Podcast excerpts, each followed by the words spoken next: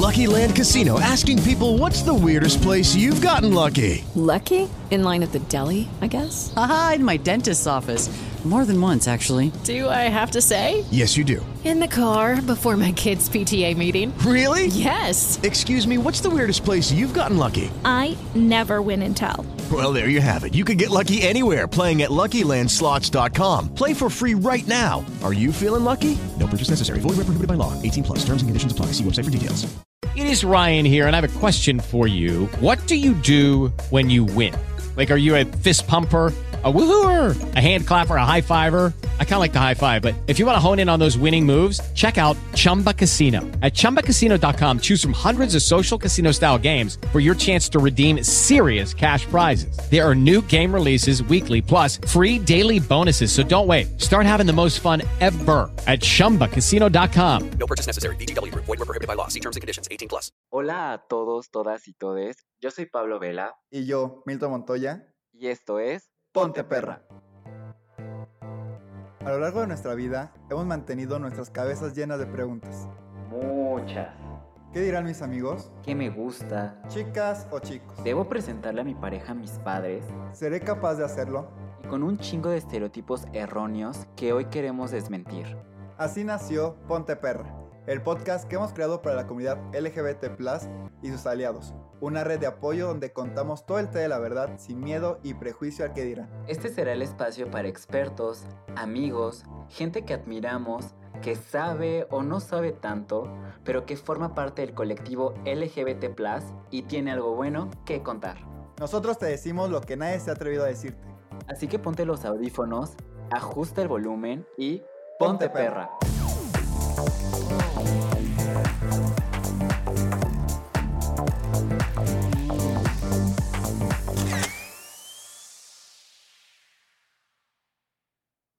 Ser LGBT significa luchar contra los prejuicios y la violencia todos los días.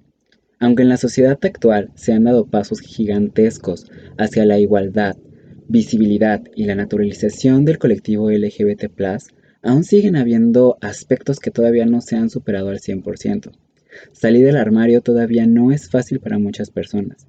En muchos casos, cuando una persona decide hacer esta acción, puede enfrentarse al rechazo de su propia familia expresado de formas más o menos manifiestas o encubiertas.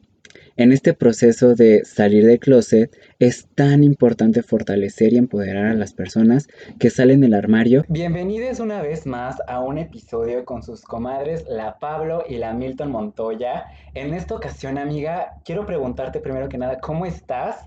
Y más que nada, ¿de qué vamos a hablar? ¿Qué inventado tenemos el día de hoy? Cuéntame todo el té de la verdad. Oiga, estoy muy emocionado, feliz de la vida de tener aquí en su casa Ponte Perra a este mujerón.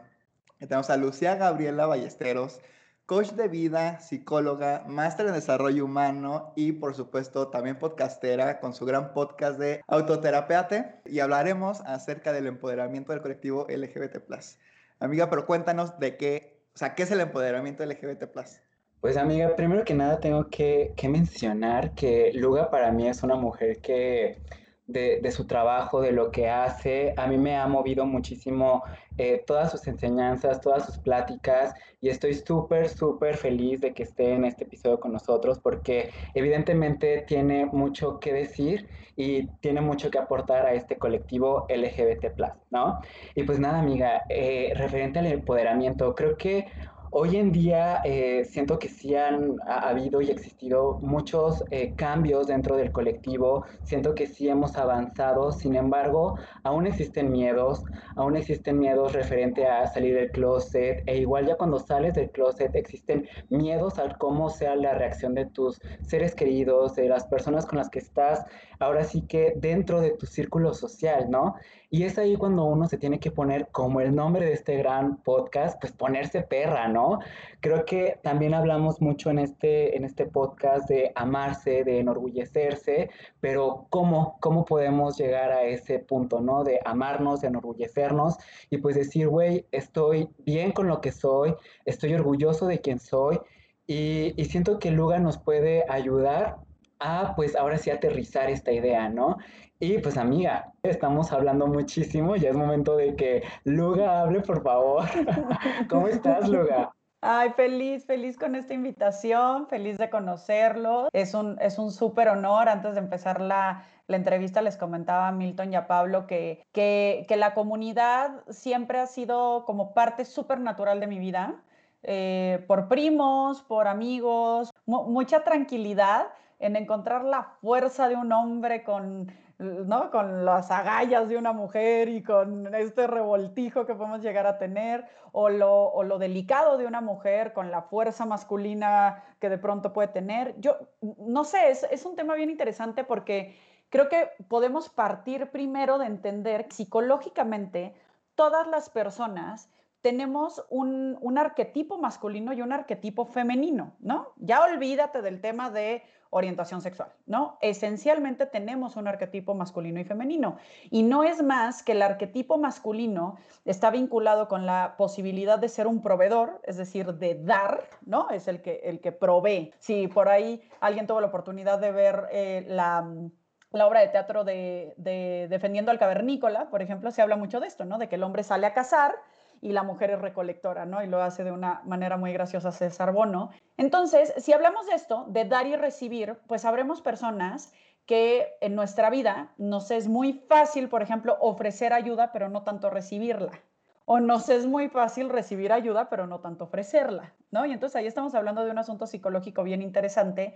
Insisto, independientemente de con quién te acuestes o quién se te antoje, lo que sea, eso no importa todos tenemos esta parte femenina y masculina. Y creo que en la medida en la que abrazamos esa parte con la que no somos tan afín, en nuestro lado completamente integral. Entonces, bueno, creo que trabajar desde ahí es súper interesante porque entonces descubres a mujeres, por ejemplo, buscando al príncipe que los venga, que las venga a salvar y que les venga a proveer y que este, bla, bla, bla, pero son mujeres, si bien de una cultura muy machista, venimos de un matriarcado. A las feministas les va a dar un coma diabético cuando les diga esto del coraje.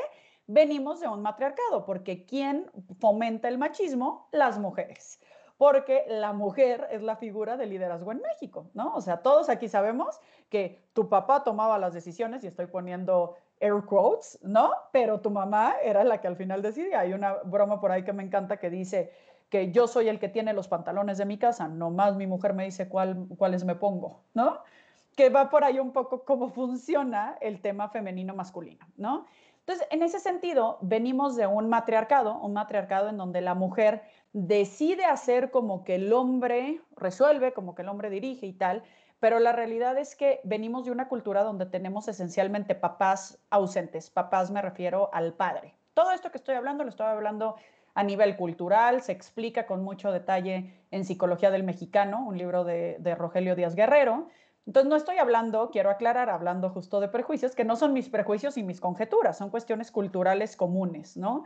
Cosas que tal vez a los que nos escuchan les sean afín, tal vez no, pero pues bueno, así es como se describe. Y en esta descripción, algo que ocurre, pues es que al tener un padre ausente, pues está ausente literalmente porque no existe, porque tenemos una tasa altísima de madres solteras, porque pues la que te embarazaste fuiste tú, ¿no?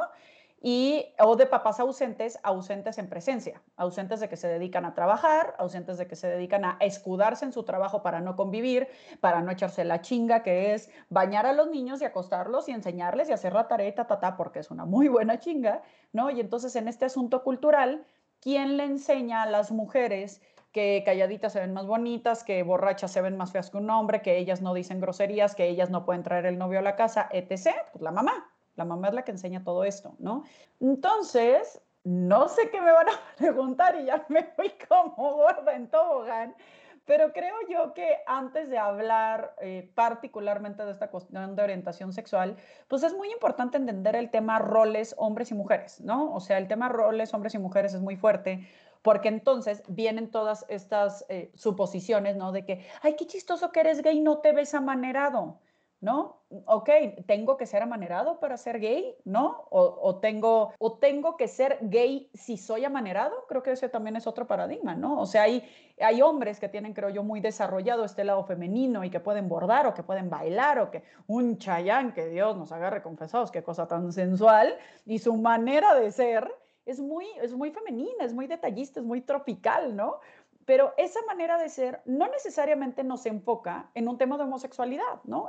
O sea, son cosas totalmente aparte que, que justo cuando le tenemos miedo a algo, vienen todos los prejuicios del mundo. Y, y al desconocer una cultura, un estilo, una forma de ser, de lo que sea, pues nos vienen justamente estos prejuicios que no nos permiten vincularlos. Y así podríamos hablar, por ejemplo, de este, la gente que está en la cárcel, o de la gente que tiene cáncer, o de la gente que, este, no sé, que ha matado, o de la gente, lo que tú quieras, esos conceptos que nos dan miedo, si cerramos la puerta a entender un poco de dónde vienen y qué los forma y qué podría motivar a alguien a estar a favor del aborto, o qué podría motivar a alguien a estar en contra del aborto, si así me voy con todos estos temas tan polémicos, si cierras la ventanilla y dices, ese tema no me gusta y bye, pues obviamente te estás cerrando la posibilidad de enriquecerte como ser humano, porque nada de lo humano nos es ajeno. Pero chicos, me pongo un poco pausa. Cuéntenme, ¿por dónde quieren que le porque yo ya me fui.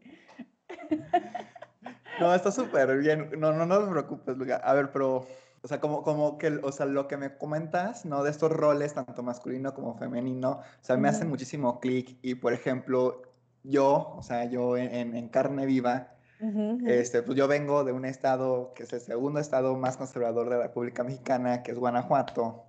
Mm. Este, yo sí vengo de, de, la familia estereotipada, ¿no? De mamá en casa, papá de sombrero, que se sale, lo ves a las 7 de la mañana, jamás fue a dejarme a la escuela, jamás fue a recogerme.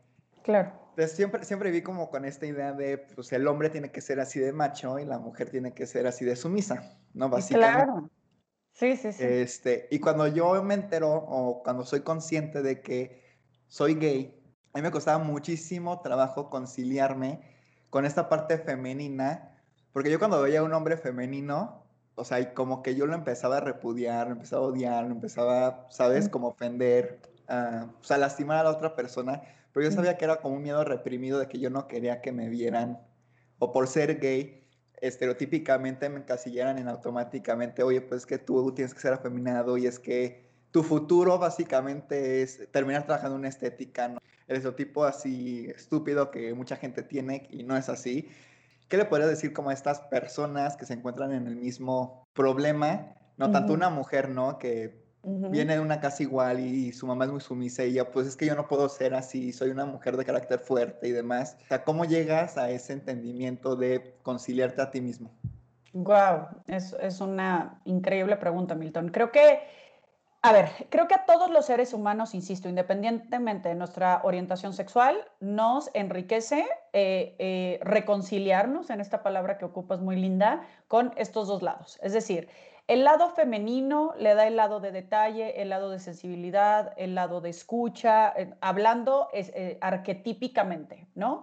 Este, y el lado incluso como de mm, saberse dejar llevar por, ¿no? En, esta, en este como ejemplo que das de, ¿no? De que si el macho, ¿no? ¿Y cuál es el lado que pudiéramos decir masculino? Pues es el lado más determinado, es un lado más eh, firme, es un lado más de acción, ¿no? Y es un lado como mucho más de proveer. Entonces, en este sentido, yo detendría a todos los que nos están escuchando a, independiente de tu orientación, decir, tú como hombre, y, vamos a pensar que tu identidad es de hombre, ¿no? Porque ahí tenemos como todo este reto también de si tu identidad es femenina o masculina, hablando este, como de quién soy, ¿no? Eh, si tu identidad es eh, masculina, ¿qué tanto está reconciliado con la parte? Literalmente yo lo resumiría, para no meternos en muchas complejidades, en dar y recibir. ¿No? Hay personas que de verdad, y yo lo veo muy de cerca, yo personalmente, em, a mí me cuesta mucho trabajo, o me, me, ha venido costando trabajo y lo estoy trabajando, esta parte de pedir ayuda, porque me siento tonta, porque me siento no capaz, porque no quiero molestar, porque las creencias que tú quieras que están detrás de esto, ¿no? Y entonces soy la típica que primero me corto el brazo en 16 partes bajando el súper con, ¿no? Ya sabes, siete bolsas en cada brazo, que se me rompa en el camino, que ta, ta, ta, antes de este, esperarme a que mi esposo pueda bajar a echarme una mano con el, con el súper porque yo acabo de llegar, ¿no? O primero yo cambio los coches juntas, o yo cambio el foco y entonces ahí me ves trepada en no sé dónde o tal, ¿no? Que es esta como como un poco imposibilidad de decir, necesito ayuda, porque luego nos crían también mucho, ¿no? Como con esta idea de no tú puedes y no tú hazlo y etcétera, ¿no? Entonces, tanto en esta parte de aceptar tu vulnerabilidad, aceptar tu, tu, capacidad de pedir ayuda, de recibirla, de, oye, van a ir a tu casa a echar chelas, ¿qué te llevamos? No, nada, aquí tengo todo. Oye, pues si tú los vas a recibir, pues que traigan chelas. Entonces, este aceptar el no soy todopoderoso, ¿no? Ese es como por el lado de aceptar tu feminidad. Mientras que tu lado de aceptar la masculinidad tiene que ver con tomar las riendas de ciertos asuntos, hacerte cargo de asuntos económicos que muchas veces eh, yo coacheo a, una, a un 90% de mujeres todavía esta concepción, o sea, tenemos a las mujeres radicalmente hablando, ¿no? O a las mujeres que son alfa y entonces casi casi su sueldo es el más grande y, ellos, y ellas controlan al marido y ellas incluso no pueden tener una relación de pareja porque se ven en esta complejidad de soy tan chingona que asusto, Que asusto al, al hombre promedio mexicano, ¿no? Y este, o a la mujer promedio mexicano, ¿no? Sin duda alguna. O tenemos al otro extremo que es un estoy esperando que haya necesidad. Y como no, como no ha habido necesidad en mis últimos 10 años de matrimonio, pues tampoco me empodero de yo hacer las cosas, ¿no? Y entonces estoy en esta comodidad de recibir y recibir y recibir y no ponerme a dar porque ofrecer dar te implica un sentido de responsabilidad con las relaciones que estableces, en cada una de las relaciones que se encuentran, en la chamba, con sus amigos, con su pareja, de tal manera que vean qué me es más incómodo. En donde detectas que te es más incómodo, es lo que tienes que trabajar. Y mientras yo voy dando estos ejemplos, te los puedes decir perfectamente bajo el super sola, pero pedir que me ayuden a cambiar el foco no te lo manejo, o perfectamente yo este, pago la cuenta de mis cuates, pero me choca que me inviten porque estoy pensando, bueno, pero a la otra yo pago, bueno, pero a la otra yo pago, bueno, bueno, pues, pues ¿dónde está esa tranquilidad de recibir, no? nada más son como ejemplos ahí, insisto, que no tienen que ver con pareja, que tienen que ver con cómo reconciliarte con estas dos partes que de por sí traes de cajón. Oye, Luga, bueno, a diferencia de, de Milton, eh, la verdad yo desde chiquito acepté como mi, mi lado femenino, ¿sabes? O sea, yo siempre fui una persona un poquito más femenina, más sensible. Y la verdad también no me costaba como pedo el, el, expresarme tal cual yo era, ¿no? Y nunca me ha costado como ningún problema. Sin embargo, a mí sí me costó algo de trabajo el salir del closet, probablemente, porque pues bueno, creo que Milton y yo crecimos con comentarios eh, machistas en donde pues camina como hombre, habla como hombre, charala, charala, que bueno, eso te va generando como esta onda un poquito más de inseguridad, ¿no? Claro. Este, ¿Tú crees que entonces el que una persona LGBT no se pueda empoderar eh, tenga que ver con estos roles que se nos están eh, asignando al nacer? Yo creo que tiene mucho que ver la cultura. ¿sabes? O sea, y, y, es muy fuerte culturalmente hablando la cantidad de paradigmas que se han ido rompiendo poco a poco, ¿no? O sea, desde los 60 las mujeres usando pantalones, ¿no? O 70 hasta ahorita el feminismo que está a la vuelta de la esquina y con todas las este, frases durísimas que esto implica, pues yo creo que ahí va justo todo el tema de comunidad, ¿no? O sea, en, términos de comunidad LGBT, LGBT plus sería. este, el LGBT, LGBT plus. Ajá, sí, es que eh, ahí lo que, lo que resulta como muy fuerte, yo creo que es culturalmente vamos estando en eh, situaciones que están moralmente catalogadas como buenas o malas. ¿Cuál es la diferencia entre ética y moral de una manera muy simple? La ética es esta noción interna, vamos a decir, de lo bueno y lo malo, es este diálogo y esta eh, confrontación personal que le hacemos a las cosas que vivimos. Y normalmente los asuntos éticos no concluyen con tener una respuesta buena o mala. Un dilema ético, por ejemplo, es eh, comer eh, animal. ¿No? Es un dilema ético en donde si ponemos a un vegetariano y ponemos a un omnívoro, pues los dos van a tener argumentos y al final lo vas a poder concluir de entonces está bien o está mal. O sea, son, los dilemas éticos se caracterizan por no llegar a conclusiones, sino simplemente fomentar el diálogo y el pensamiento crítico. Mientras que los asuntos morales sí están bien o mal. ¿Está bien o mal echarte un pedo mientras comes en casa de tus suegros? No, pues está mal. ¿Por qué? Porque moralmente está mal. ¿Está bien o mal este, sacarte una chichi a media fiesta? No, pues está bien para los que les gusten las chichis, pero está mal para tu reputación, ¿no? Y así me puedo ir con ejemplos súper burdos o súper simples como qué está bien y qué está mal la moral la establece la sociedad. ¿no? Y entonces, socialmente hablando, se dan todas estas concepciones de este, camina como hombre, el último en llegar es vieja, este, chillas como niña, eh, no seas marica, o sea, no seas marica, pues es oficialmente no seas cobarde, pero culturalmente decimos no seas marica, ¿no? Y entonces yo creo que es un tema de conciencia frente al lenguaje ir como buscando este camino de decir cómo puedo hacer otro tipo de enseñanzas a las personas que, que, de las cuales yo me rodeo. Y hacernos conscientes de nuestro lenguaje es cambiar poco a poco las preconcepciones que tenemos del mundo, ¿no? Porque la manera en la que nosotros vivimos y la manera en la que nosotros nos relacionamos es a partir del lenguaje, así de simple. Entonces, te pongo tan simple como, por ejemplo, cuando mi hija, que tiene cinco años y medio, juega con sus Barbies, pues ya sabes, tiene a un par de Kens, pero como a mi marido le encanta Marvel, también te manejamos a Iron Man y te manejamos a, este, a The Joker y te manejamos, ¿no? O sea, nuestros Kens son, son más variaditos de superhéroes, ¿no? Y tenemos a Spider-Man y tal, ¿no? Y tenemos a las Barbies, ¿no? Barbies totalmente Barbies y tenemos a las Barbies que son este, Mérida la de Valiente y Ariel la de la Sirenita y bla, bla, bla, ¿no? Y entonces, ¿qué pasa? Que es la hora de la fiesta y van a ir las Barbies y entonces hay un tema como cultural de que mi hija agarre a Ariel y que yo le diga, ¿y quién va a ser su novio? O sea, naturalmente.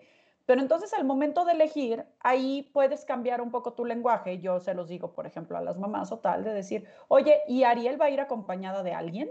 Por ejemplo, en lugar de plantearle de inmediato que es un novio lo que Ariel tiene. ¿no? O eh, cambiar esta cuestión de no seas marica, que puede ser una frase pues cotidiana y que si no nos la tomamos muy a pecho se entiende, pero culturalmente está hablando pues este, en discriminación, ¿no? A la comunidad. Entonces, ahí yo te diría, no seas cobarde, si lo que quiero decir es eso, ¿no? Entonces es un poco como ir buscando cuáles son esas palabras. Por ejemplo, yo soy muy de decir, yo cuando hago mi agenda soy muy de, eh, de plumitas y de stickers y tal, acabo de caer en cuenta que digo mucho de hijotería y media. Pues, ¿por qué jotería y media? Porque colores, porque glitter, porque, ¿no? Y, me solté el cabello, ¿no? Entonces, pues por eso jotería.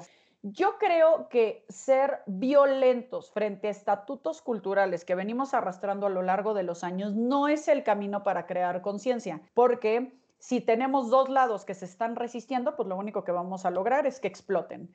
La manera más, eh, em, vamos a decir, fluida o saludable de ayudarle a alguien a cambiar paradigmas no es, no es confrontando sus paradigmas, es eh, como discutiéndolos, es pregunta, es cuestionándolos, pero no es lo mismo cuestionar a criticar, no es lo mismo decir, ¿por qué dices joterías? ¿Qué eres del siglo pasado? ¿Qué te pasa y qué no te das cuenta? No, no, no, es como de, oye, ¿te has preguntado de dónde viene la palabra jotería o, ¿no? o te has detenido a pensar cómo haría, cómo haría sentir a una persona que realmente, y pongo air quotes, es joto, que escuche esto. Vaya, el que verdaderamente es joto, como lo acaba de decir Pablo, es como decir, hermana, yo también tengo esas joterías, ¿no? Y te da igual, no te, no te lo tomas personal. Pero el que está en un proceso de aceptación lo toma como un total insulto, ¿no? Y lo toma como una aberración.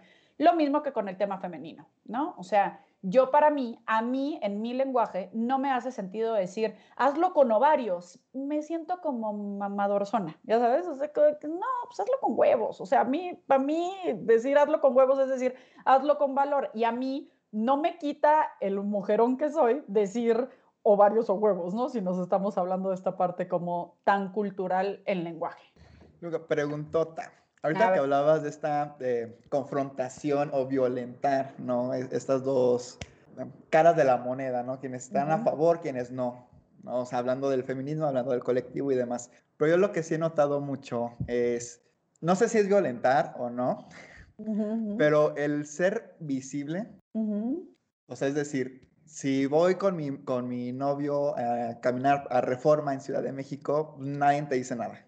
No, y creo que hubo un diálogo anterior que fue gracias al matrimonio igualitario, que se dio y que se logró crear un, pues, una conciencia y, y, me siento más tranquilo aquí. Pero no es lo mismo irme a Monterrey, por ejemplo, o a un estado del norte, o a Guanajuato, este, agarrado de la mano con, con, mi novio porque me voy a sentir violentado de que la gente, pues, me, o sea, me voy a sentir atacado, ¿no? De que la gente me vea, de que la gente me señale o inclusive de que alguien me pueda ir a golpear, ¿no? Simplemente por mostrar el amor con, mi pareja.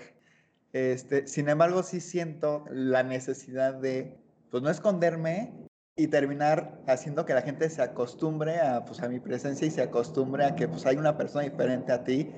Y al principio lo tendrás que respetar, al principio lo tendrás que tolerar y en algún momento lo tendrás que aceptar, ¿no? Y creo que es, que es como el camino hacia donde vamos. No sé si esta postura que yo tengo realmente es violentar o no lo es. Pues mira, yo e, es que te digo, yo no tengo como un prejuicio o un repudio o un nada, nada, nada parecido a la comunidad, por lo cual si tú vas caminando de la mano con tu novio en mi, o, te das un beso, estás sentado en mi sala y te das un beso, o sea, a mí que te atasques con tu güey sería igual de incómodo que se atasque mi amiga con su güey, ¿me explico? O sea, es como, please no se atasquen, pero porque pues, este, reunión, ¿no? O sea, como que get a room. Pero eso me da igual si es hombre con hombre, Jar Jar con Jar Jar, mujer con hombre, o me da igual, o sea, eso no me importa. Creo que aquí el tema que me parece súper fuerte, te lo juro que me lo decía así, yo pensaba, qué difícil, Milton. O sea, qué difícil, porque yo sí creo que hay eh, sectores de, la, de nuestra cultura, de nuestra población, que no están listos para ver eso. Y yo, yo te diría, pues siempre cuida tu integridad física. O sea, yo sé que es súper como injusto, porque ¿por qué chingados no va a poder ir caminando de la mano con mi novio? Porque si eso te pone en riesgo de recibir un tema de maltrato que, que sé que existe más de lo que quisiéramos, yo personalmente te diría, pues llévalo prudente, ¿sabes? Pues vayan juntos, nomás no caminen de la mano o espérense a besuquearse en otro espacio. Y, sé que esto puede ser como muy contrario, pero yo estoy como poniendo el valor de la vida por encima del valor de la libertad de expresión. ¿Me explico? Este, creo yo que eso se tiene que entender a nivel contextual. Me regreso, por ejemplo, al feminismo. Es esta gran diferencia, por ejemplo, ¿no? Eh, no, no, me, no me violas. Lucky Land Casino, asking people what's the weirdest place you've gotten lucky. Lucky? In line at the deli, I guess? Aha, in my dentist's office. More than once, actually. Do I have to say? Yes, you do. In the car before my kids' PTA meeting. Really? Yes. Excuse me, what's the weirdest place you've gotten lucky? I never win and tell. Well, there you have it. You can get lucky anywhere playing at LuckyLandSlots.com. Play for free right now. Are you feeling lucky? No purchase necessary. Void where prohibited by law. 18 plus. Terms and conditions apply. See website for details. Oh, oh, oh. ¿Necesitas ayuda? En O'Reilly Auto Parts te ayudamos. ¿Necesitas algún consejo? Te aconsejamos. Nuestros profesionales en autopartes están siempre disponibles para ayudarte a encontrar lo que necesites. Excelente servicio al cliente es solo una de las ventajas que ofrece O'Reilly Auto Parts. Los profesionales en autopartes. Oh, oh, oh, O'Reilly Auto Parts. Que estaba borracho, me violas por volador, no me violas porque estaba borracha, me violas por violador. Coincido, o sea, el violador viola por violador. Pero si tú te estás poniendo en una situación de riesgo como treparte borracha a un Uber, perder la conciencia y esperar que el Señor te deposite en tu casa con el máximo respeto, pues también no chingues, ¿no? O sea, te estás metiendo a la boca del lobo tú solita. Y eso no es un tema de feminismo o no feminismo, es un tema de integridad humana, ¿no? Entonces, creo yo que hay ciertos asuntos ahí como muy delicados y, bien complejos, porque ojalá que poco a poco se pueda hacer como un poco más de conciencia y como bien lo decía Pablo al principio, creo que vamos avanzando en ello. Sin embargo, no estamos a tal grado de que la gente lo acepte. Creo que se vale hacer esta clase de retos de pronto con nuestros propios familiares o intentarlo tal, pero también entender, cuando esto me está poniendo en riesgo a mí o a mi pareja, pues chill, ¿no? O sea, a mí no me hace más auténtico o más digno de nada demostrarle al mundo quién soy. Eso es mi, mi manera de, de, pensar. Pero híjole, de verdad que se me hace bien difícil. ¿eh? O sea, lo, lo, dices y empatizo muchísimo con decir qué frustración sentir esta, esta mirada, este ataque, este juicio, me parece súper lamentable. Sí, fíjate que, bueno, la palabra clave aquí que hemos eh, ya reflejado y escuchado es esta onda de la comunicación del lenguaje, ¿no? O sea, creo que influye mucho en, en poder empoderarnos nosotros Y, y, es muy fuerte y creo que nos estamos dando cuenta que hasta dentro del mismo colectivo LGBT existen muchas vertientes y también existen muchos gustos, en, como ya lo dijo Milton, ¿no? O sea, hay personas de que a lo mejor eh, no, no están tan a, favor de la feminidad y no se expresan así y dicen, ok, soy gay, pero pues no me gusta lo femenino, ¿no? Que también en cierto punto eso está disfrazado con algo de misoginia, machismo y todo este show, pero hay el otro lado de que pues realmente sí les gusta y pues como yo lo dije, ¿no? O sea, brillos, saltos, eh, glitter, lo que tú quieras y pues tal, tal, ¿no? Y te empoderas. Entonces, siento que, que sí es como un tema muy complicado, eh, pero ahorita que estaba diciendo Milton eso de la normalización y la visibilidad, en tu opinión, Luga, la normalización y la visibilidad social del colectivo LGBT+, o bien dicho, eh, la falta de ellas, pueden afectarnos a nosotros y de qué forma?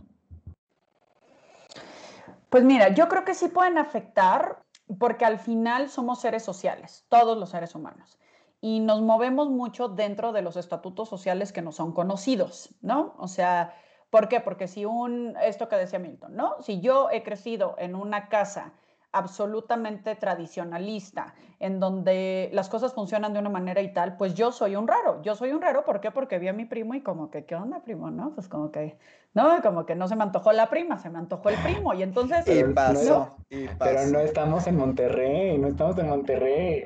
Pero pasa, pasa. Muy, muy real este ejemplo. O sea, no es anécdota, ¿verdad? Oye, pero, o sea, creo yo que ahí sí culturalmente afecta mucho.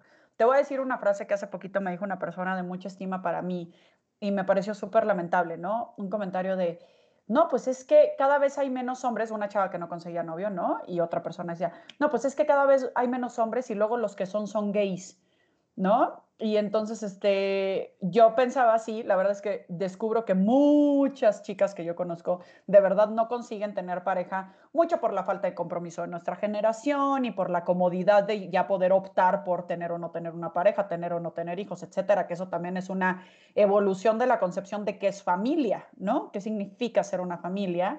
Y ahí hay como todo otro tema, ¿no? Pero en este camino también se vuelve como bien interesante el decir, ahora hay más gays que antes. No, no hay más gays que antes. Hay más expresión de la posibilidad de tener una, una orientación sexual distinta. Pero ¿por qué antes no se escuchaba tanto?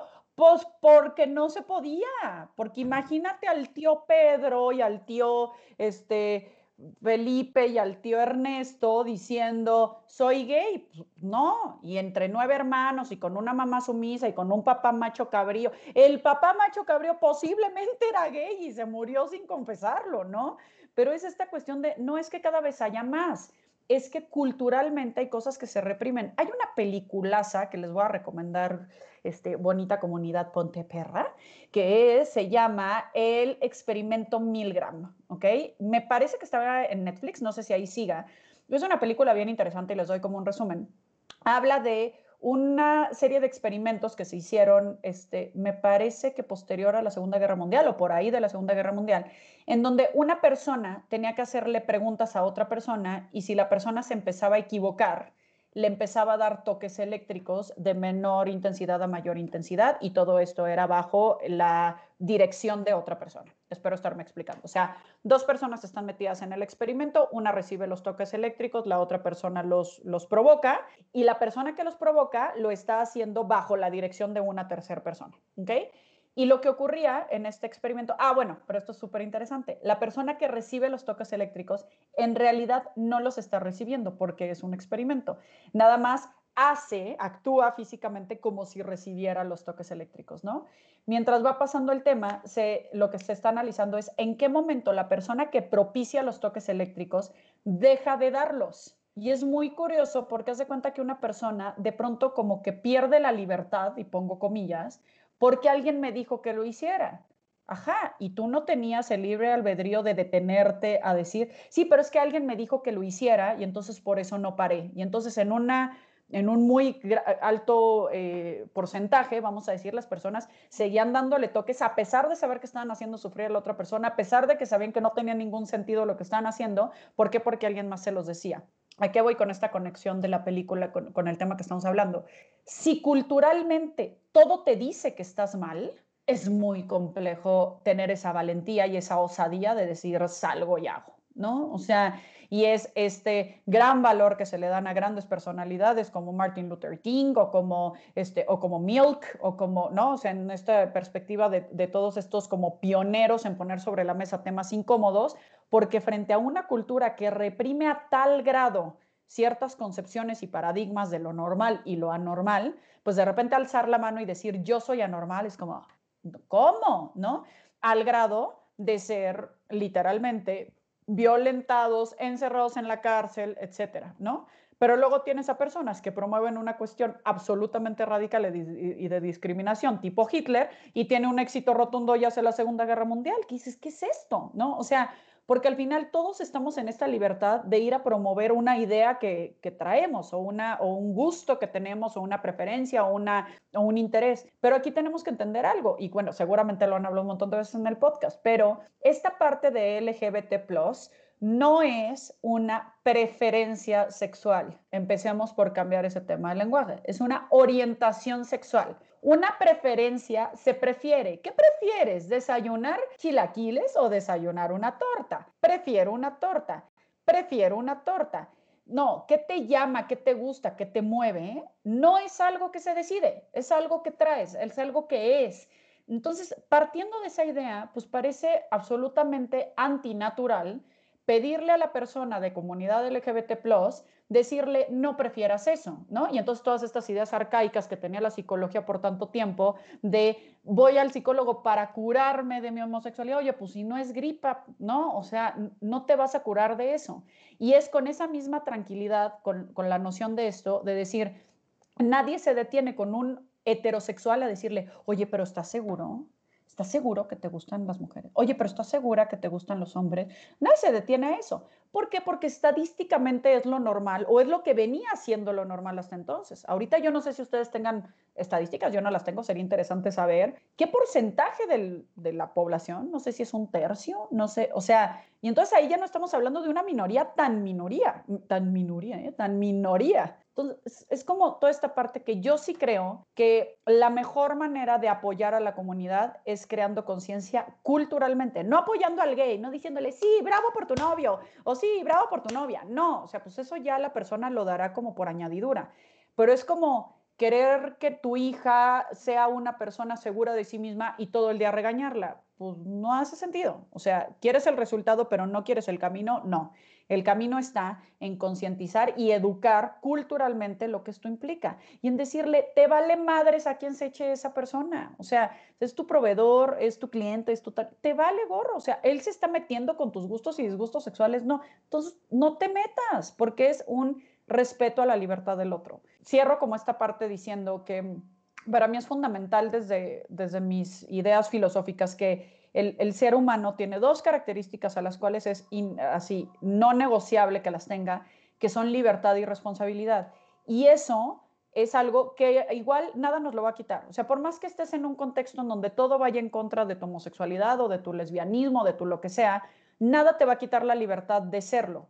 Sin embargo, por supuesto que la va a coartar o la va a complejizar vivir en un contexto tan radical. Entonces, tal vez es un consejo un poco bobo, pero yo diría que si estás en un contexto que no se va a abrir a aceptarte como lo que eres, tal vez cambie de contexto. O sea, ¿no? Dale su debido derecho a tus papás, a tus amigos, a tu industria, porque tal vez, este, no sé, si eres de la UFC y, eres gay, tal vez sea un poco raro, no sé, por poner un contexto como un tanto radical. Entonces, pues tal vez no es el contexto en donde te vas a, desenvolver mejor, ¿no? Si estás con una bola, y es tan simple, si quieres volverte un súper deportista y todos tus amigos son súper borrachos y drogadictos, pues ¿cómo te explico que ahí no va a ser el mejor contexto para crecer? Pensaría que va un poquito por ahí.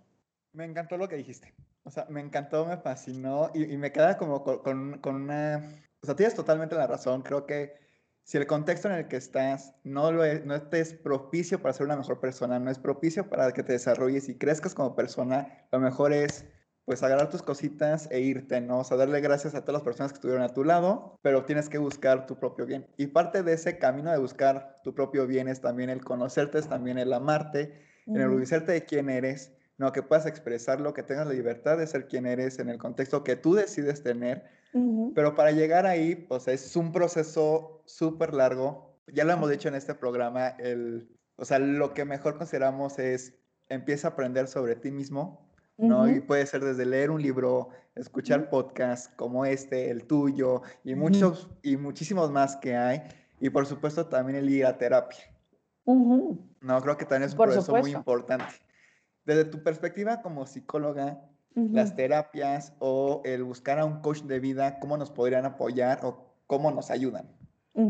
Es, es eh, pues fíjate que yo creo que es clave, sobre todo para las personas que les está haciendo como antinatural descubrirse como tal, ¿no? O sea, si tomo un poco las dos experiencias que nos contaban ustedes al principio, en donde para ti, Milton, tal vez por tu contexto y por tu propio relacionamiento contigo mismo fue más complejo y para ti, Pablo, fue como un poquito más natural, pues tal vez Pablo no necesitó de un proceso terapéutico para salir, tal vez necesita un proceso terapéutico para encontrar pareja o tal vez necesita un proceso terapéutico para encontrar chamba o para... Le digo la boca. Aparte la atinaste, cañón. Aparte sí es, sí, sí lo atinaste. Así como de, ¡ay, sí! sí soy. O sea, todos tenemos al final como un poquito algo que resolver, ¿no? Este, no todos los que son, eh, se descubren en comunidad, tienen que ir a terapia para resolverlo, no. O sea, hay gente que lo tiene, pero resueltísimo y listo. Más bien, de pronto tiene que ir a, a terapia el papá de ese carnal que acaba de salir del closet, no él mismo, ¿no? Yo creo que ir a terapia para los que les está costando trabajo muchas veces tiene que ver con eh, como replantear los patrones, tanto culturales como familiares, que se nos han dado absolutamente todas las personas, para entender en qué momento rompo con esto. Y es tan simple como la familia de abogados en donde yo quiero ser artista plástico, como la familia de, de, homosexuales, por no decirles machos, ¿no? Eh, perdón, de heterosexuales, en donde resulta que yo soy homosexual, ¿no? Entonces, Creo que ir a terapia te ayuda mucho a conocerte, a descubrirte, a replantearte y a dejar de ir en automático por la vida pensando que las cosas son de alguna manera. Les voy a hiper recomendar un, este, un, ¿cómo se llama? Un corto de, de, Pixar que está en Disney Plus. ¿Sigo con Pablo? Ah, sí. Este, perdón. Eh, les voy a súper recomendar un... Out. Un, ese Out, lo amo. Sí, está, hermoso, lo amo, lo amo. bellísimo. O sea, creo que Out es un gran, este, es un gran corto porque te ayuda a darte cuenta que el drama estaba en la cabeza del mono, de Greg, creo que se llama, ¿no? Este, estaba en su cabeza, no en la cabeza de sus papás.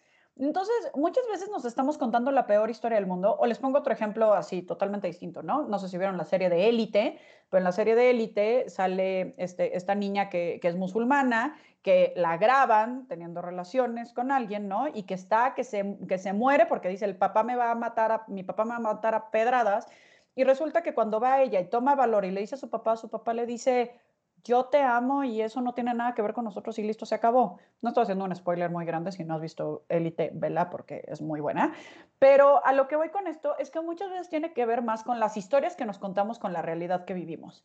Y también es una realidad que tenemos y, y es, vaya, es una invitación formal, pero al final es una realidad que darle su derecho al otro de que acepte o no acepte lo que sea que nosotros somos, porque está en su derecho, así como nosotros estamos en nuestro derecho de aceptar lo que nosotros somos. Entonces, ya como que querer salir, pero no afectar a nadie, pero que tu mamá esté feliz, pero que tu papá te pregunte que cuándo traes a tu pareja, puta, pues ya también estás pidiendo demasiadas cosas que se van a ir dando naturalmente, ¿no? O sea, yo creo que hay que respetarlo, son asuntos que son pues un tanto disruptivos para algunas formas de pensar e insisto, creo yo que generar resistencia y confrontarlas de una manera este, tan radical, pues lo único que genera es más resistencia. Yo creo que como embajadores de estos nuevos paradigmas en el mundo, yo creo que apoyamos mucho más con flexibilidad que con intransigencia. Y creo que muchas veces algunos elementos de la comunidad, como algunos elementos feministas, como algunos elementos como tan abanderados de este tema, toman una postura como a la marcha de mujeres no para que chinguen a su madre. Bueno, chill, o sea, también yo tengo un marido que me tiene a mí, que tiene dos hermanas, que tiene una mamá y que tiene dos hijas, que le gustaría luchar por los derechos de la mujer. O sea, no nos perdamos.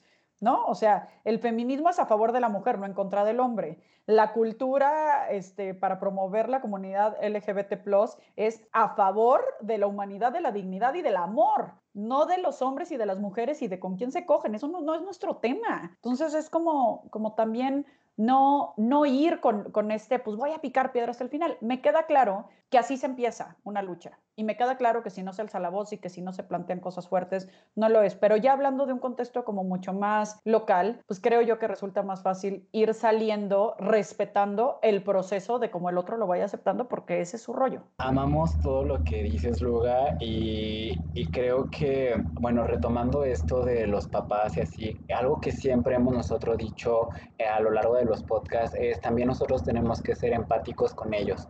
¿Por qué? Porque ellos también vivieron en otra época muy diferente a la de nosotros, en donde estaban menos visibles cierto tipo de temas y no se tocaban, ¿sabes? Y como tú dijiste con lo del tío sutanito que a lo mejor se murió siendo gay y jamás nadie supo qué onda si era gay o no era gay, lo vemos en las generaciones de nuestros papás. Entonces es algo que siempre sí les digo a las personitas que se me acercan y me dicen, oye, es que quiero salir del closet, ¿cómo le hago? Tengo miedo con mi familia, todo este show. Les digo, ponte en los zapatos de ellos también, ¿no? Claro. Siempre y cuando también aceptando algo que también me gusta retomar. Cuando yo estuve estudiando en otra universidad muy diferente a la que ahorita estoy estudiando, me encontré con una maestra que ella me dijo algo que se me quedó grabado tanto, que fue pues es tu vida, ¿sabes? Y tus papás ya vivieron su vida, ellos ya la disfrutaron, tú la estás emprendiendo ahorita.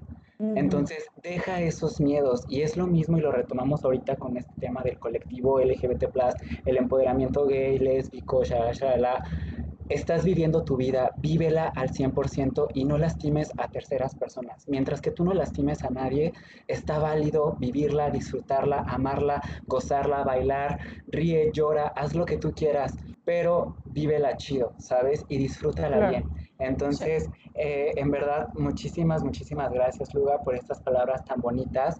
Ya por último, eh, ¿qué consejo tú le darías a nuestra audiencia que a lo mejor ahorita está saliendo del closet, eh, está en este proceso como de, güey, me quiero aceptar, ¿cómo le hago? ¿Qué consejo tú le darías, Luga? Ay, este, ay, me falta mucho tiempo para seguir parloteando con ustedes, pero qué padre, qué padre, de verdad me encantó esta experiencia. A ver, yo diría que causa mucho más daño a una persona y a otra y, a las de su alrededor una persona reprimida que una persona auténtica. Y aquí estoy hablando de reprimido, eventualmente esa represión va a encontrar la manera de salir y comúnmente va a salir desde el enojo, va a salir desde la injusticia, va a salir desde las, la sed de venganza de ahora me van a escuchar y ahora voy a hacer esto y voy a hacer el otro. Entonces, yo creo que hay cosas que simplemente hay que aceptar nuestra vulnerabilidad, ¿no? En, en estos temas de decir, oye, pues soy un poco esto, un poco el otro. También contarnos historias de que no somos del todo radicales, ¿no? Este, yo me considero eh, heterosexual y mi marido me dice, si yo viera a las mujeres como tú las ves, tendríamos muchos problemas. O sea, de verdad me encanta, soy la más fijona del cuerpazo, de que qué guapa, de que no sé qué, de que, ya sabes, o sea, me encanta valorar la, la, la, estética femenina, muy cañón, ¿no? Entonces, creo yo que tampoco es irnos como estos bandazos de radical, yo creo que pocas cosas son radicales en la vida y que si algo lo estamos detectando como que nos da mucho miedo, vale la pena entrarle. Vale la pena entrarle poco a poquito, viendo qué significa y tal. Por supuesto, buscar ayuda psicológica, buscar ayuda terapéutica, buscar ayuda de grupo, muchas veces te hace sentir como mucho menos eh, mal darte cuenta que no eres, pero eres lejos de ser el único de estar sufriendo estas broncas.